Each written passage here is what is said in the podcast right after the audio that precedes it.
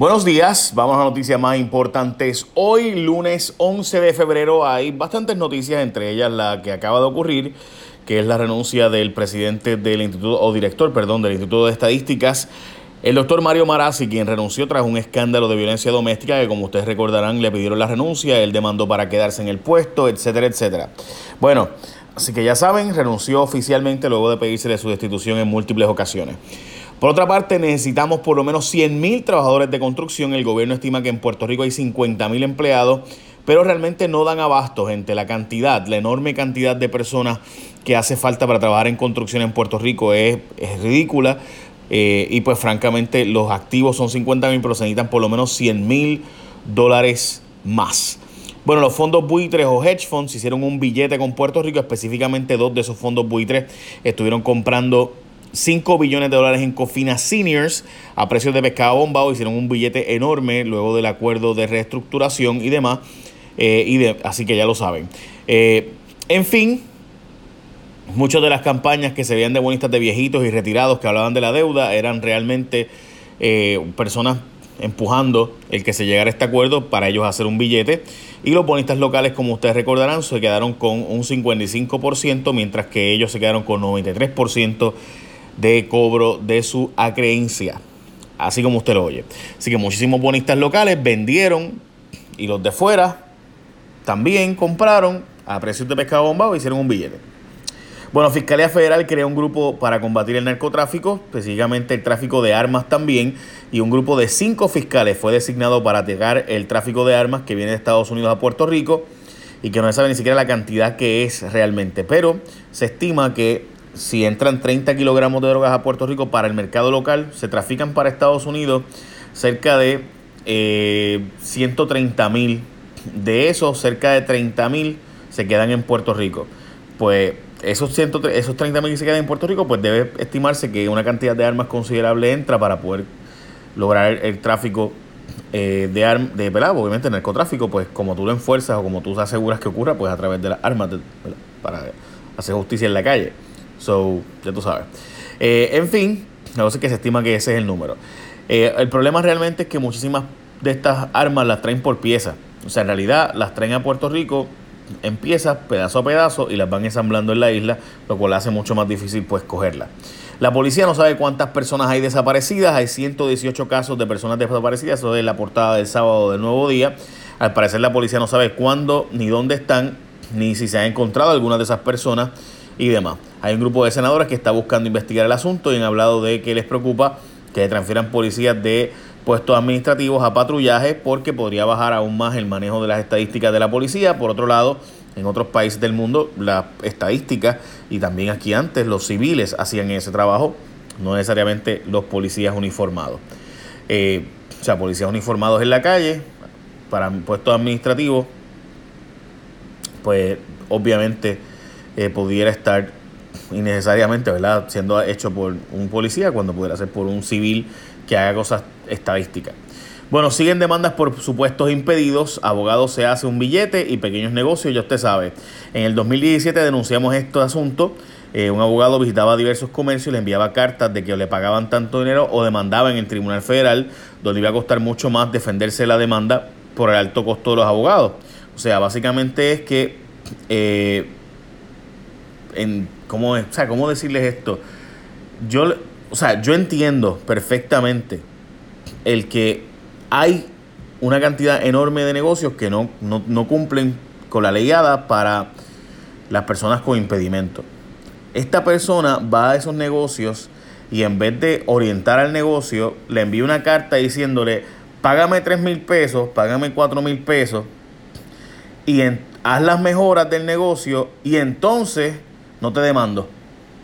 Y, ¿verdad? Cualquiera diría, bueno, pues chévere, pues. El problema es que la enorme cantidad de casos es tanta y tanta, estamos hablando de por lo menos 195 demandas, más las cartas enviadas a otros negocios que son montones y montones, que realmente uno se pregunta si esto es por ayudar a, a, las personas con impedimento o es para hacer un billete. So, la cosa es que esto ha ocurrido también en otros estados de Estados Unidos y no se ha resuelto deniegan, deniegan perdón, allanamientos a cuentas bancarias de Osuna. Como ustedes saben, la Fiscalía de San Juan había pedido intervenir las cuentas bancarias de Osuna, pero un magistrado denegó la petición porque no había nada que pudiera vincular el cantante con los hallazgos de la investigación sobre el asesinato de trap de Kevin Fred, del cantante de trap Kevin Fred. Bueno, Johnny Méndez justifica la plaza de los creyentes, dice que en Puerto Rico hay plazas de todo. El presidente de la Cámara salió en defensa de la costosa plaza de los creyentes y sobre cuestionamientos de la pertinencia de la construcción, dice que el gasto de 190 mil dólares fue en Puerto Rico hay plazas de todo y que se justifique este asunto. El alcalde de Lares ya le hizo la camita al hijo. Yo les he dicho a ustedes 200 veces que el alcalde de Lares iba a dejar al hijo de alcalde y pues dice el alcalde que Dios le dijo que su hijo iba a ser el que lo sustituyera en la posición. Ricardo Rosselló le está pidiendo patólogo forense a FEMA. El 22 de octubre del año pasado fue que culminó la primera misión del gobierno de Estados Unidos aquí en Puerto Rico, donde envió patólogos forenses para atender la crisis del, por el cúmulo de cadáveres, pues ahora está pidiendo más el gobernador. No, no está, yo no, yo honestamente no sé, ¿verdad? ¿Cómo es posible que tú no pidas? Allá en Estados Unidos está diciendo que estamos pidiendo dinero para cosas, ¿verdad? Además, eh, y nos están diciendo que hay que investigar y que poner un monitor y toda la cosa aquí y seguimos pidiendo chavos para cosas que tenemos solución localmente. Tú disminuyes la Comisión Estatal de Elecciones, tú disminuyes ACA. Bueno, hay montones de formas de resolver esto, los sueldos diferenciales y, conseguimos con eso patólogos forenses. Bueno, otra consulta de estatus pronto. El gobernador dice que mañana, si fuera por él, se haría una consulta de estatus, eh, pero pues allá usted sabe lo que pasó en Estados Unidos cuando le llevamos los resultados de la pasada consulta, así que pues no hay mucho que añadir. De hecho, los dos presidentes de las comisiones en el Congreso que pudieran interesar atender el tema de Puerto Rico han dicho que no es prioridad, que no les interesa el asunto. También hay muchas otras noticias hoy, entre ellas mi columna, les recomiendo que la lean, no porque yo la escribí, sino por la información que tiene, yo sé que les va a indignar, y es que le están subiendo el sueldo aquí a medio mundo, entre ellos a eh, Luis Gerardo Rivera Marín, y su nuevo sueldo de 14.474 dólares mensuales. Eh, los sueldos de los diferenciales, estamos hablando de la enorme cantidad de jefes de agencia que tiene, por ejemplo, lo que ahora, lo que antes costaba 132 mil, ahora cuesta 280 mil. Eh, Gerandi con sus diferenciales. En fin, la cosa es que son tantos los casos que francamente tuve que escribir una columna y sé que hay muchos más y estoy en esa. Lo que pasa es que pues tenía que tirar esa porque está muy fuerte. Desde octubre, gente, le subieron el sueldo a Luis Gerardo Rivera Marín porque ahora es asesor económico. Whatever that means en el caso de Luis Gerardo Rivera Marín. Ay, Virgen. Bueno, además de todo lo que les he dicho anteriormente, la NASA avaló propuestas de estudiantes en Puerto Rico. Resulta que hay una idea de alumnos puertorriqueños que está orientada en plantas de desalinización en la isla y eso me parece bien importante. También están proponiendo para Vieques y Culebra placas solares para resolver el problema de las islas municipios eventualmente y, están pidiendo 200 millones a FEMA el gobierno de Puerto Rico para que haga eso. Además, se está planteando cambiar a gas natural la planta de Mayagüez y no solamente la de eh, San Juan, como se está planteando. Así que eso es parte del plan integrado de desarrollo que está ante la Comisión de Energía o el negociado de energía como se le conoce ahora.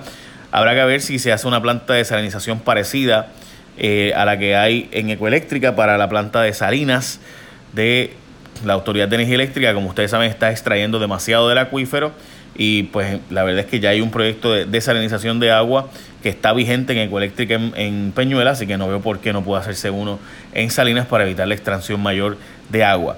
También avala medidas a favor de convictos. Una de ellas es sobre eh, la ley de antecedentes penales para que estas personas, después de que cumplen con la sociedad, pues no tengan problemas en conseguir un empleo. Difícil que sea aprobado, tal y como se había pedido, pero veremos a ver finalmente cómo ocurre.